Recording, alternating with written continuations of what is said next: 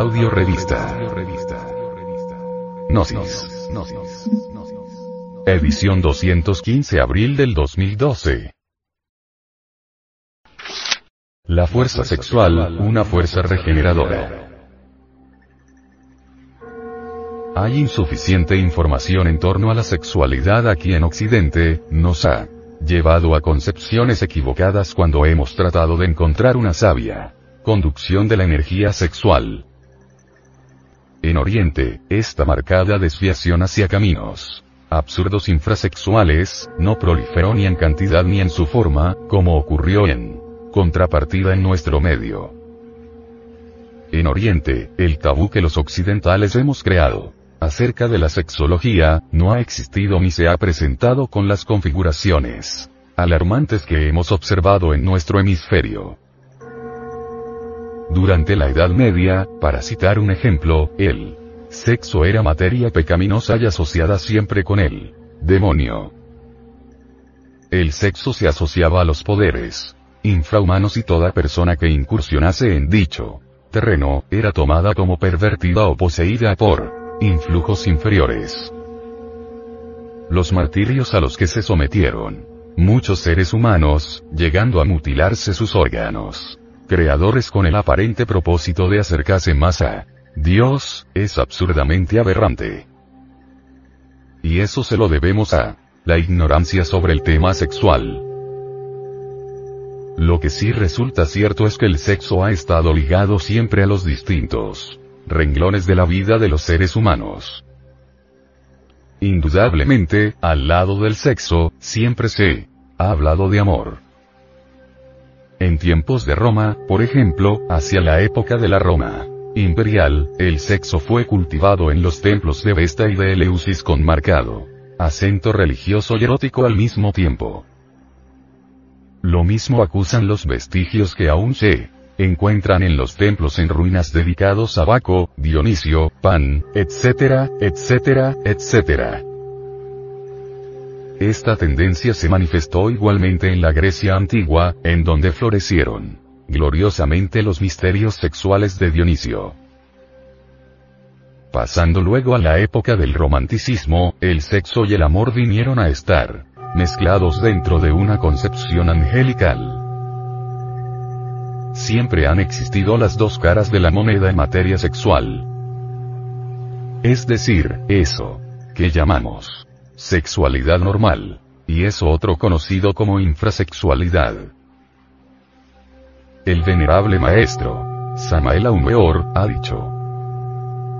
Entiéndese por personas de sexualidad normal aquellas que no tienen conflicto sexual de ninguna especie.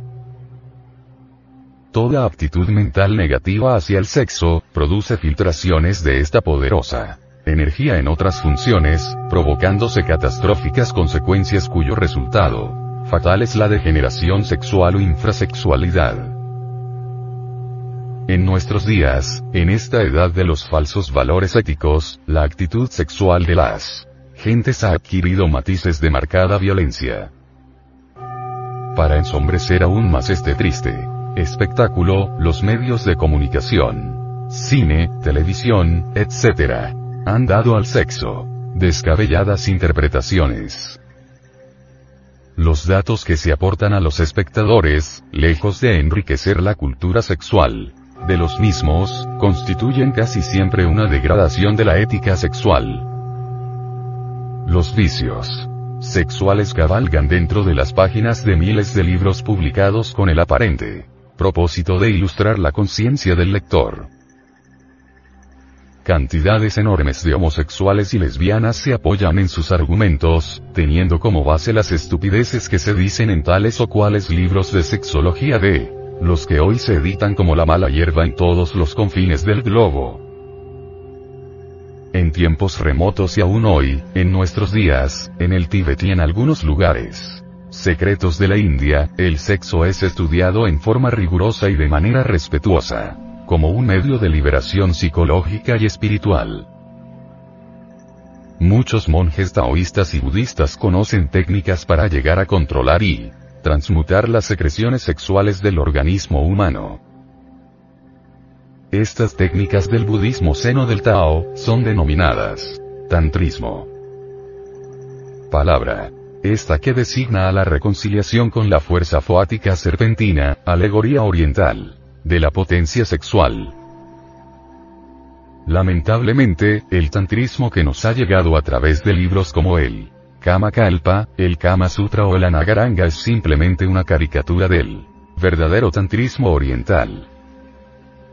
Afortunadamente, la ciencia gnóstica, hoy enseñada por el venerable maestro, Samael, Aunueor, replantea, una vez más, la temática sexual unida a la temática de la liberación interior del hombre y de la mujer, tal y como antiguamente se desarrolló en los templos de iniciación tántrica.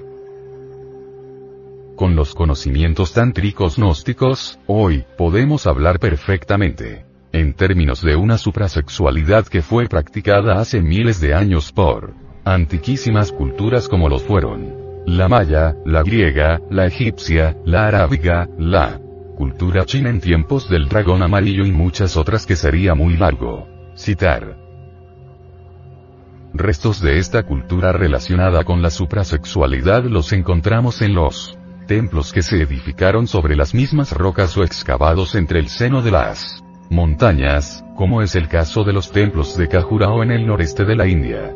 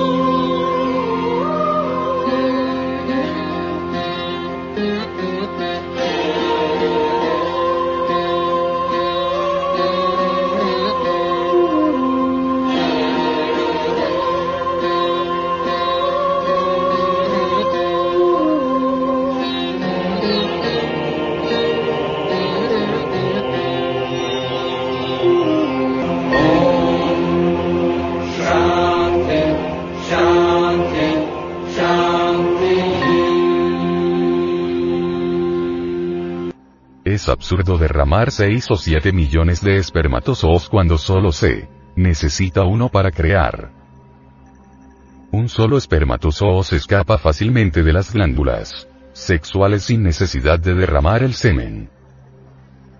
Cuando el hombre regrese al punto de partida, cuando restablezca el sistema sexual del Edén, o sea, cuando practique la suprasexualidad, que consiste en la conexión del órgano sexual masculino con él órgano sexual femenino sin eyacular jamás las secreciones sexuales, la fuerza sexual, conocida en la India secreta como la serpiente sagrada del Kundalini, se levantará otra vez victoriosa para convertirnos en hombres auténticos. El sistema sexual del Edén es sexualidad normal.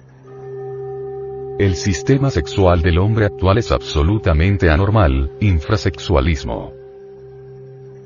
Ahora, bien, no solo se hace mal uso de la fuerza sexual físicamente. Existe también abuso de esta fuerza en el ámbito de la mente. Verbigracia, aquellos que se ocupan en conversaciones de tipo lujurioso. Aquellos que leen revistas pornográficas. Aquellos que asisten a salones de cine donde exhiben películas eróticas pasionales. Esto seres humanos, lastimosamente, ignorando lo que hacen, gastan enormes reservas de energía sexual. Esas pobres gentes utilizan el material más fino y delicado del sexo, dilapidándolo miserablemente en la satisfacción de sus brutales pasiones mentales. La fantasía sexual produce impotencia de tipo psicosexual.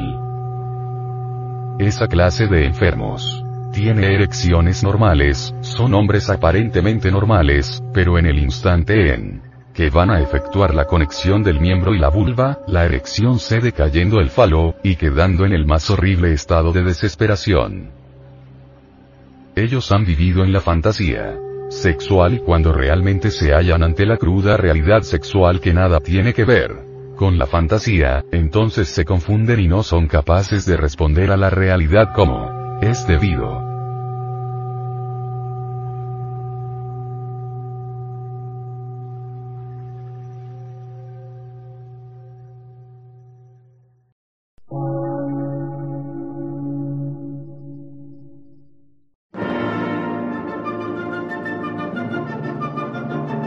Emisora, gnóstica, transmundial. Por una nueva civilización y una nueva cultura, sobre la faz de la Tierra.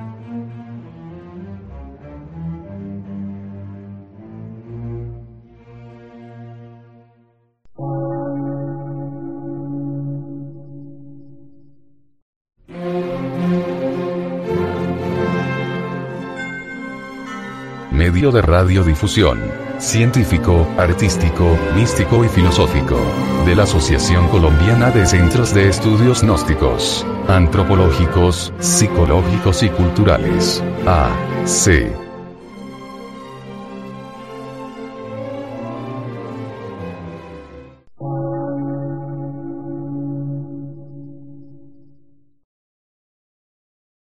Lectura en movimiento. Difusión sin fronteras.